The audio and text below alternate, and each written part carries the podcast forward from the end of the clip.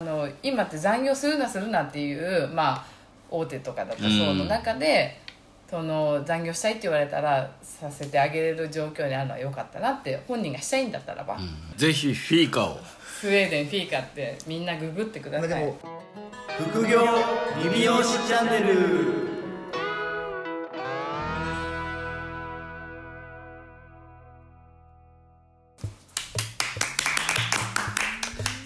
拍手から始まりました。また始まりました。始まりました。今日も副業リビオシチャンネル。えー、噛まない。前回のはい。放送が大変好評でした好評だということで、はい、反響がすごかった、はい、前回に引き続いて、はい。あのースペシャルゲストのそうですねこの方小中澤さんに。高子さんにはい。来ていただいております、よろしくお願いします。お願いします。で今回はですねあのーまあ僕らのねそのチャンネル、副業リビオシチャンネルって副業っていうところで、はい。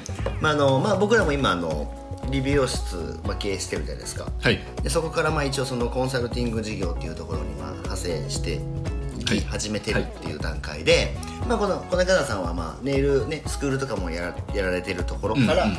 えっとまあ、コンサル事業の方も、ね、ネイルサロンとかにも今やられてるじゃないですか。で僕らまだあの2年目ぐらいなんですけど結構まあ早い段階からそのコンサルっていうところにまあ目をつけられてたっていうところで、まあ、あのネイルっていうところから、まあ、そのコンサルっていうところにこう入っていくきっかけみたいなやつはどういうところからそこスタートしていった感じなんですか？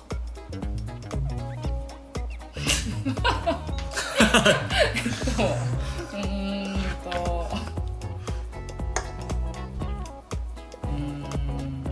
結構何個か理由があってはい。あのまず1個目はもうネイリストになったその時からこの業界無理だなって思ったんですよ。この業界無理だあ無理だなっていうか、うん。バカが多いっていうところで、はいはいはいはい、うん、あの美容業界は多分頭が悪い人がすごい多いので、うん。私もあのけ、うん、学校の勉強はできないですけどそうじゃない利点っていうところでのあんまりリクワさんが少ないかなと思って多は分ネイリストっていう職業がすごいの生き残るとはもともと思ってなくて、うんうん。そうなんでもともとそのコンサル業っていうのにネイリストになったぐらいから興味 があったんですよね。はい。うんなんで落ちていく業界って分かってたのでその人をターゲットにビジネスしたいっていうのが思っていて、うん。っていうのが1で,、はい。えー、とでまあ自分で開業してネイルスクールやり始めて、まあ、生徒さんをいっぱい輩出していく中でネイルスクール今10年目ぐらいなんですけど、うんだから本当にたくさんのあの生徒さんを輩出させてもらって、まあえー、と自分で独立する方とかサロンに就職する方とかいろいろいる中で本当に恥ずかしいことに一人たりとも今の現状に満足してますっていうことを聞いたことがまずなかったんですね。あそんなんで要は、えー、と就職しているサロンさんの、まあ、体型だったりとか、えー、と開業した後に、まあ、自分で経営の仕方がわからないから結局技術を習得して経営してもうまくいかないっていう生徒さんをたくさん見ていく中で、まあ、そもそも技術だけ教えてる自分がずるいって思い始めたんで技術だけ教えるってめちゃくちゃ簡単だから、はい。まあ、あの努力すれば正直誰でも飛び抜けれるかは分からないけどお客さんが求めている、その標準クオリティだったりとか標準タイムっていうのはゲットできるからそれ以上のアーティスト部分だったりとかっていうところになってくるともうそこはセンスの部分だったりとか、っていうのが加味されてくると思うのでそれまでいかなくともやっぱりうまくいくやり方ってあると思うんだけどそこを教えなくて技術だけ教えてる自分に矛盾を感じたって感じですね。なるほど。まあもともとコンサルティングっていうのは、うん。まあ、考えてたけど、うん。まあ、自分がスクールで技術を教えていく中で、うん。まあ、結局技術だけ教えても、うん、うまくいかないまあ、とうまくいかないから、はい。まあじゃあ、まあ、コンサルティングっていうとちょっとあれですけど、はい。まあ、要はビジネススクールみたいなのをうん。コンサルティングでやってるっってていういうことですよね。はい、っていうのがきっかけです。うんうんうん。はい。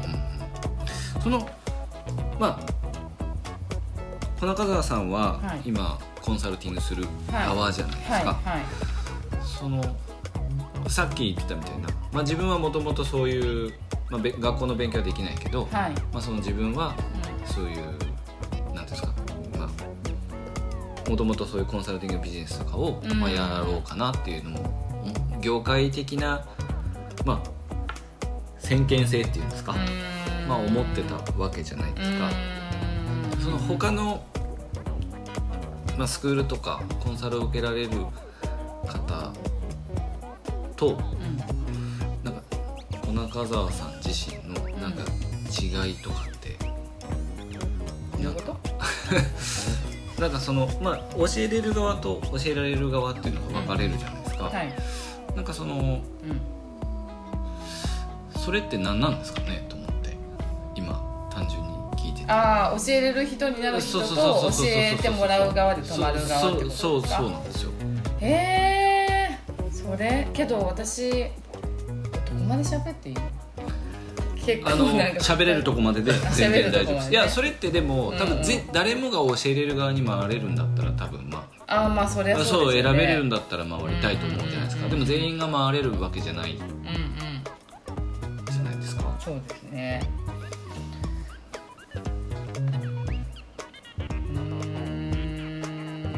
なんかネイルサロンとかネイルスクールをやり始める前にやってた職業があるんですけど、まあ、なんだそれってなっちゃうんですけど まその職業がそうそうかなり私の中でうんとなんだろう人生を左右したんですよね。あはいはい、はい、めちゃくちゃ。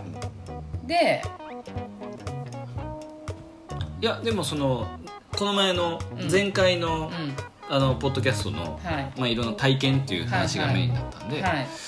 まあ、その体験で見聞が自分が広がっててそのそうですね。見る角度とかうん。見方が違うっていうのがまあやっぱり大きいってことですよね。そうだと思います。でやっぱり徹底的に分析します絶対に。まあ、高子さん一回死にかけてるんで。死にかけてます。ね。死の淵から蘇ってる。んで徹底的に分析しますね。そうそうそう。もうなんで技術だけでもないし経営能だけでもないし、うん、そうですよね、うん、もうまあ本当に、うんそうですね。体験というか、まあ、いろんなのが加味されて、はい。そういうふうにはい。やってるってあとだけどえっ、となんだろう。親？親の育て方と育ってもらえた環境っていうのはめちゃくちゃ大きいと思ってるんですけどそれが、まあ、不幸な人もそうじゃない人もいると思うんですけどその状況をどう自分に置きうまく置き換えて今からを飛躍するのかっていうのは自分次第だとは思うんですけど、はい。私は本当にそこがすごい恵まれていたのであの、まあ、丁寧に育てていただいたし、丁寧に。はい、丁寧に大事に育てていただいたので、まあ、いろんなことが起こっても、まあ、どうにかまっすぐ前を見るように育ててもらったので、そこは大きいかもしれないですね、あのどんなことがあってもっていうのは、うん、思うかもしれないでもまあ後天的なそういう体験とかっていうのはね、うん今うん。今からでももう誰でもはい。体験できるわけなので、まあ、前回に引き続きなんですけど、うん。どんどん体験していけという、はい。はい。はい。ところはありますよね。ですね。でこの小中澤さんのお店のスタッフさん。ああ福利はい。福利厚生というはい、はいはいはい。会社の。そうですね。福利厚生もあの充実されているっていうふうに、はい。噂を。うわ噂噂がもうすごい出てるんですけど、はい。そう、えー、と私は、うんとまあ、女性が働きやすい職場っていうのをもう徹底的に追求し続けていて、はい。えー、と初めオープン当初今14年目15年目かな？なんですけど、えー、と14年そのオープンしたての時は本当に一般のネイルサロンとかヘアサロンと同じで10時から11時からスタートで、うん。まあ、8時7時っていう感じだったんですけど自分の出産をきっかけに、はい。えー、と7時までに迎えに行かないとうん。あ保育園にはい子供迎えに行かないとなんかダメっていうとこだったので私だけ早く帰るのは結構こう見えて心苦しいタイプなので、ええそんなことないです。そうなんでそう6時にしようと思って。でスタッフからは別に私だけでもいいですよって言われたんですけど、まあ、せっかくだったら、まあ、ここで整えて今後ねうちでにうんうちに働きながら結婚して出産する方も増えてくるので、まあ、私がその何？えっ、となんていうんですか？先駆け？なんていうんですか？初めとなって、さそういう先駆けです。先駆けですね先駆けとなってパパイオニア。とかあパイオニア。そうそうそうそうかっこいいです。かっこいいこと言うと。はい。でそれで、まあ、あのネイリストでもこういうふうな働き方だったら子供ができても継続できるよっていうのを、まあ、自分を見てもらって、うちの会社で達成してもらいたいっていうのを思ったので、まあ、8時から6時をやったんですけどで6時って言ってもお客さんが帰る時間じゃなくて本当にスタッフがタイムカードを打つ時間、まあ、シャッターを閉める時間っていう感じで6時にしたんですよ。なんでまあ実質5時半閉店ぐらいですよねそうですよね。当初は。うん。で今はだけど8時5時なんですよ、うん。うん、でそれはあの、まあ、福利厚生だったりとか会社の内、うん、スタッフが感じる部分に対しては大手の会社見たくなりたいと、うん。こう真似してる。だけど一般企業みたい一な般企業、はい。だけどそれ以外は全く真似してないんですけどそうなんで、まあ、そこに関しては今8時5時っていうところでやってます。はい。5時だとね。8時5時です。もう本当に普通の OL さんと全く一緒っていうところですね。ネイル業界だとすごくそんなとこ僕ない聞いたことないです。ね逆にあんまり。けけどこれだけでお客さん来るんですよ。8時から。8時から。お客さんが来るんですか？8逆に。時にお客さん。で一番人気枠が今8時です。朝の。そう。8時。へえそうなんでお母さんもう私も母なんで分かるんですけど子供を振ったあーそういうことそのまま来たいんですよね。なるほどね。そう帰らずに。1回帰りたくその1回帰る1時間ってめちゃくちゃ無駄な時間で無駄ですよね。1時間でまあ大したことできないのでそう当初は9時6時だったんですけどまあ去年8時5時にしたんだよ。そうしたら8時5時がもう全然人気で。でしかもやっぱその朝の時間を有効活用したいっていう方がやっぱり高単価だったりだとかうん。質のいい暮らしをしている方がすごく多かったのでさらにもうもともと良かった単価がもっともっと上がったっていうところで本当にもうお客さんの質がもうめちゃくちゃいいです。それは狙ってやったわけじゃなく副産物的あな感じけど、えっと9時6時の時はとにかく自分が早く帰るのにはいはいはい。ききっかスタッフも一緒にっていうところだったんですけど8時5時はもう狙いました。もう9時うん6時で9時が一番人気だったのであ結局まあもうこんなサロンすごいって言ってもらえてでえ8時半とか逆にどうなのって言われだした時にあね。やっぱりお母さんたちってその時間だよなと思ってそうでやっぱり8時5時にしたら今がダントツで8時5時が人気です、確かに確かに。うんはい、実で際午前中に来る朝一を狙ってくるお客さんほどやっぱりいいお客さんでいい単価の人で絶対予約も買えないし3ヶ月先まで予約を取っていくようなやっぱりいいお客さん、うん。そうですね。子育てもしつつ、かつネイルも楽しめるってそう人ですそうそうそうそうそうそうそうめっちゃ人気枠ですよ。でで広告媒体も8時からやってるお店だけで売りなんですようちの場合あ確かに。はもう本当に。うん。もう8時からやってるとこはもうまあ実質本当にないんで。ないですよねないですね。けど本当に来るんですよ8時に。嘘かと思うかもしれない。本気で8時に来るんですよ。喜んで。8時。だから2人目の役が10時なんですよ8あなるほど時10時って感じでもうそこがもうとにかくその2つが大人気枠。規則正しい生規活。則正しいです確かに。8時ね早いけど。そう。で丁寧な暮らしをしてる人っていうのがううちのまあなんていうかね、タターゲットというか、うん。うんなのでもう本当にそこがもうジャストって感じ。でなるほはい。そうですできっかけはやっぱりまあ自分のそういう出産うんっていうので、うん。まあどうせならじゃあスタッフスタッフみんな一緒にしてしまおうということでやっぱ働、えー、と出産しても働き続けれる産休で復帰できる復帰したい会社にしたいっていうところで。他はなんかこうあるんですか、福利厚生で。なんかこえっとね水木が毎週連休で休みです。う水木が毎週連休。はい。あとはなんだろうか。えっ、と社宅社宅。があったりとかはあとヘアメイクのレッスンもつけてるんですよ。うちのターゲットに合ったヘアメイクのレッスンをいつもしてもらってて。じゃないとあの自分の好きなメイクに変わっていくんですよね。いまあそれはもうそのお客さんのために。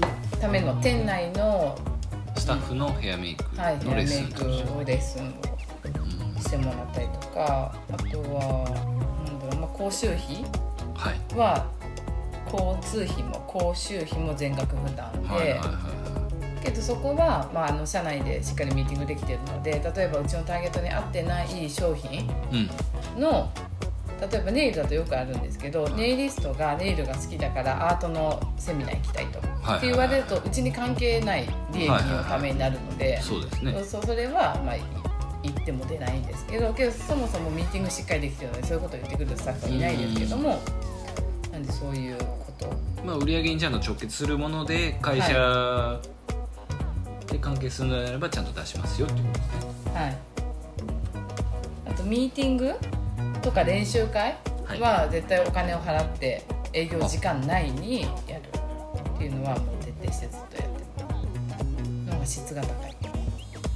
そうですよね。まあちゃんと集中して、はい、はい、多いですもんねやっぱり。終わってからとか多いですね。朝早く来てとか。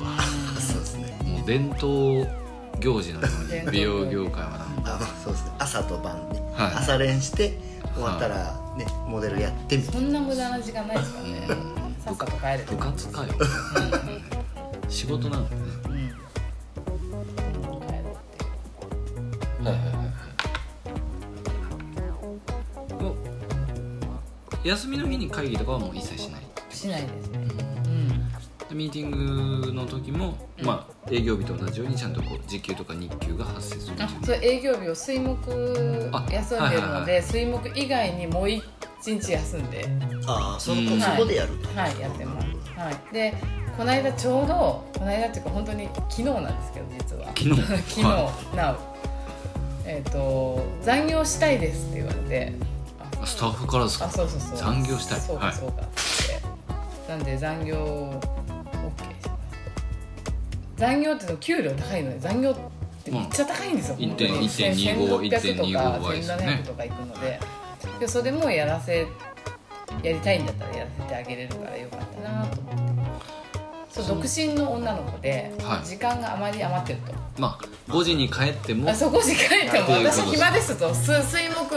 まあ、それは確かにこれから増えるでしょうね。私結の。婚もまだするかわかんないのに働きたいですみたいな、うん、だけどそれであの今って残業するなするなっていうまあ大手とかだとそうの中で、その残業したいって言われたらさせてあげれる状況にあるのは良かったなって本人がしたいんだったらば、うん、うんうん。良かったなと思って。でもそういうふうに言ってくるスタッフ素晴らしいというそうだけど私的には5時以降お客さん絶対やってほしくないんですよ。5時以降のお客さん質質が下がるって思ってるので。なるほどなるほど。やるんだったら事務仕事事務仕事がいっぱいあるので、まあ、それをお願いしてっていう話がちょうど昨日出たんですよ。あじゃあそのお客さんをやるっていうわけじゃなく、お客さん絶対やってもまあ、らいたい事務仕事事処処理系をやっ処理てもらう系をやってもうらうためにはいはあもう本当会社みたいですね一般企業。そうしないとせっかく5時でいいお客さん集まったのに、うん。まあ、じゃあどうせ残業するならうん。技術者としてではなく会社としてやあってもらう会社としてやってもらう。そうです。はい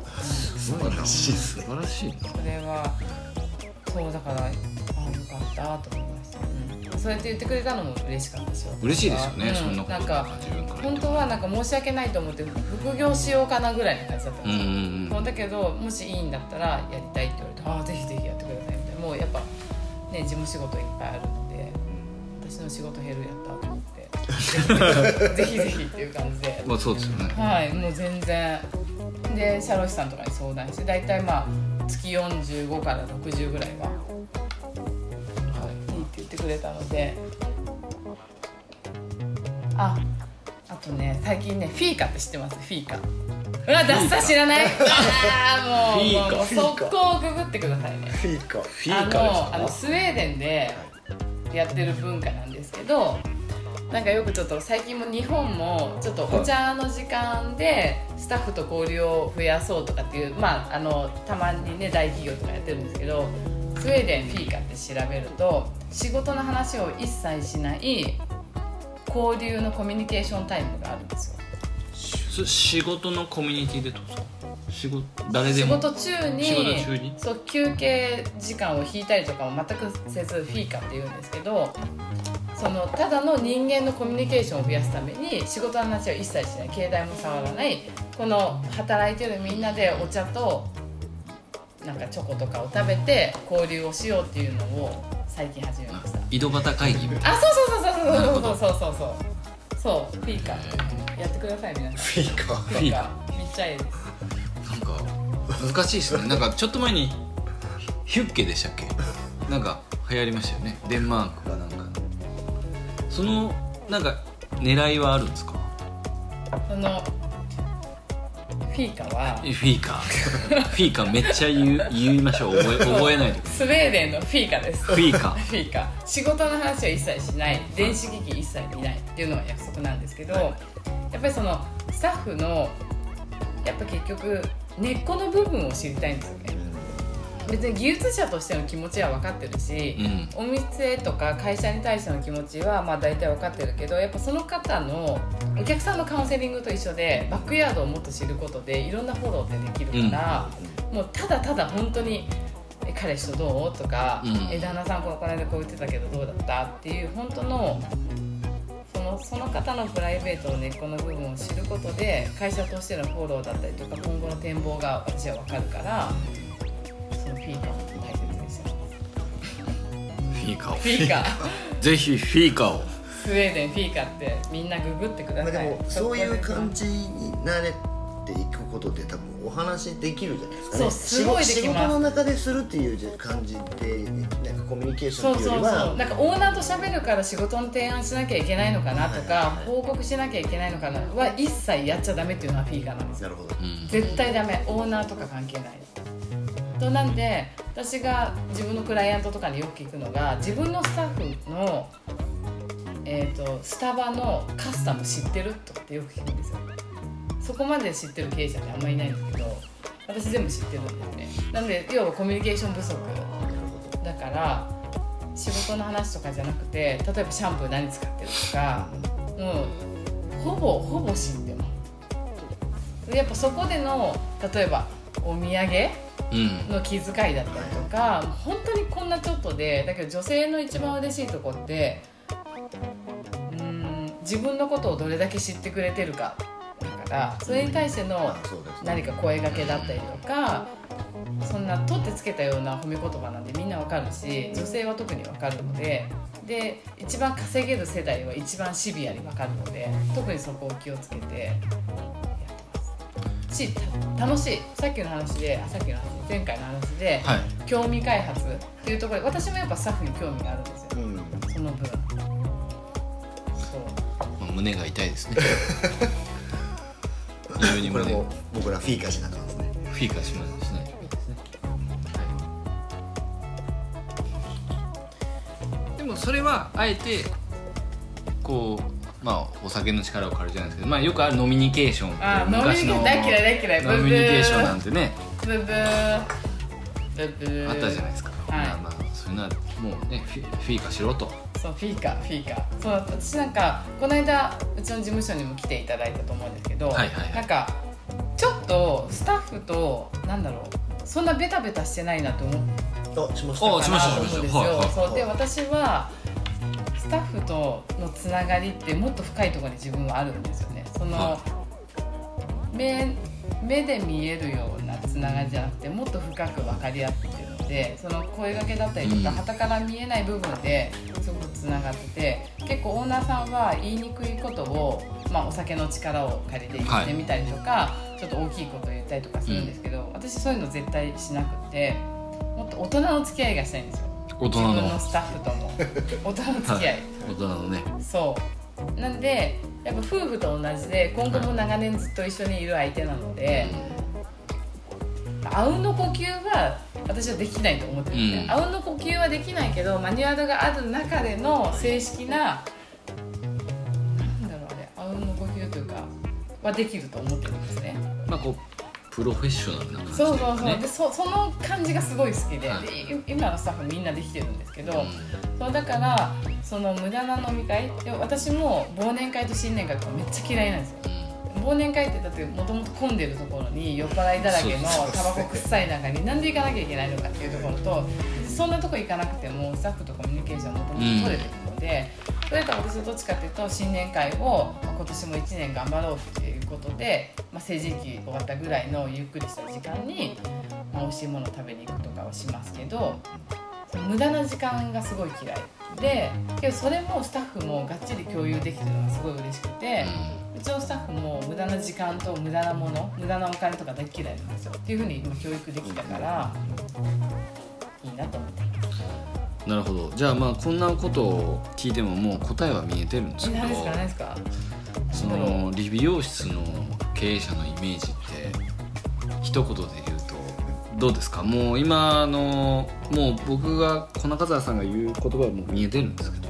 うわどうしよはい、う的を得てないですね。まあ、あとやってることが言ってること得てないかなと思ってます。あだけどそうそれは美容師さんとかリ,、えーとうん。理美容師さんとかに関係なく美容業界のオーナーさんにえ超敵に回すやん待ってちょっと待って。守りますから大丈夫そうですか、はい。えっ、と、う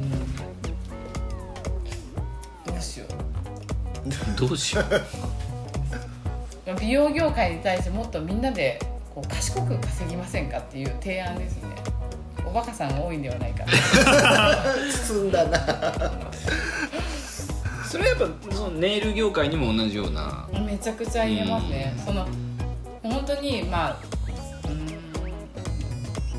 まあ、技術さえあればお客さん来るから始まり、まあ、自分の技術によってるのに始まり、まあ、自分がのところに来てくれてるお客さんが何を求めてるかっていう分析もせず、まあ、自分の自分よがりな施術。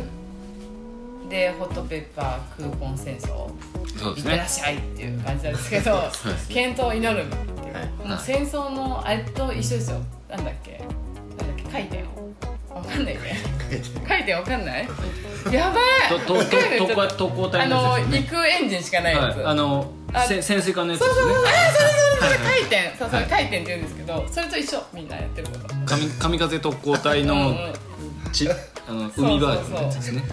そう。っていう感じになってるから、はい。うん。賢く稼ぎませんかっていう提案です。そうですね。はいまあだからそういう意味でそのまあ最初の質問がまあネイルいわゆる技術者からそういうコンサルティングとかスクール事業を始めたというかまあそもそもこの中澤さんの場合は考えられてた上でやられてるのであれなんですけどまあ視点、まあ、前回のお話に続き 体験から、まあ、体験があってそういういろんな視点があってじゃあネイル業界がダメだ、まあ、僕たちで言えば理美容師業界がダメだ。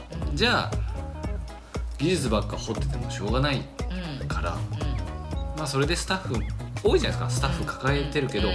掘り続けてる人ってめちゃくちゃ多いじゃないですか。大概にしろって感じですね。もう目を覚ませっていう。はい。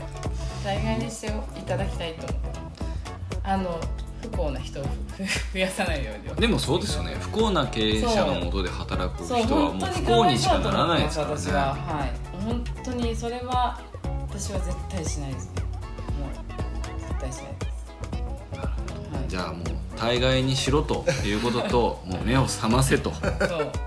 いうことで。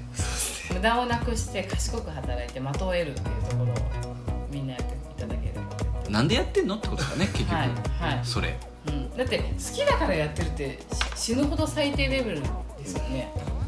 死ぬほど。好きだからっうん。てやばくないですか、ま あそうですね。えーいやいやいやいやっていう私料理好きなんです。大概変わんないです。ねうんなんかでも何十年も好きとか僕あんまないと思う。ないないない。私全然全然ネイル好きなんですそうだからまあ前回の話に戻るんですけど恋愛とかと全部一緒だと思うんであそう。もうだからずっと好きとか絶対嘘だと思うんですよね。好きだからやってますっていう人ほど僕信用できないです。それそれはねちょっとね、う何かおかしいと思う。なんか本当に。なんかもう無理やりそうしてますもんねもうそれはないそうそれはない。思おうとしてるみたいな感じがやっぱ強い。から、もうもうもうそれはうん経営者になりましょう。経営者になりましょう、まあ、ななかなか今回はちょっと厳しい。あそうすいません厳しくて。今日厳しいというかまあ非常にあのぐさっとね入ったところ的を得てるんですね。はい、そうそうなんですよ。的を得てる目を覚ませという。こ と目を。目を。けど回しましょそうですね。みんなで目を覚ませば目を。そうみんなで。もっとね業界が不幸な幸せな人が増えますから。そう。うそうだから日本の美容業界って結構ずれてると思うんですよ、うんうんうん。お客さんが求めてるものとあまあそれははい。すっごいずれてると思うから。確それをかにそうですね。早くみんなが気づけばうん本当に変わると思うんですけどね。でこのポッドキャストを機に一人でも多く目を覚ましていただけるといいんじゃないかなと。そうです。ね一緒に頑張りませんか？はい。感じです。じゃあもう覚ましましょう。はい。じゃきつい感じで終わるみたいな。あいやいや全然きつくないです。目を目を覚ませてもうもうみんな目多分覚めたんで。ダメさみたい。なこれでもだいぶバチッとしてますから。ね。はい。じゃあ今回もはい。この方さんに 野中さんね。あのありがたいありがとうございます。ありがとうございます。今度もはいいただきまして。はいありがとうございました。ありがとうございました。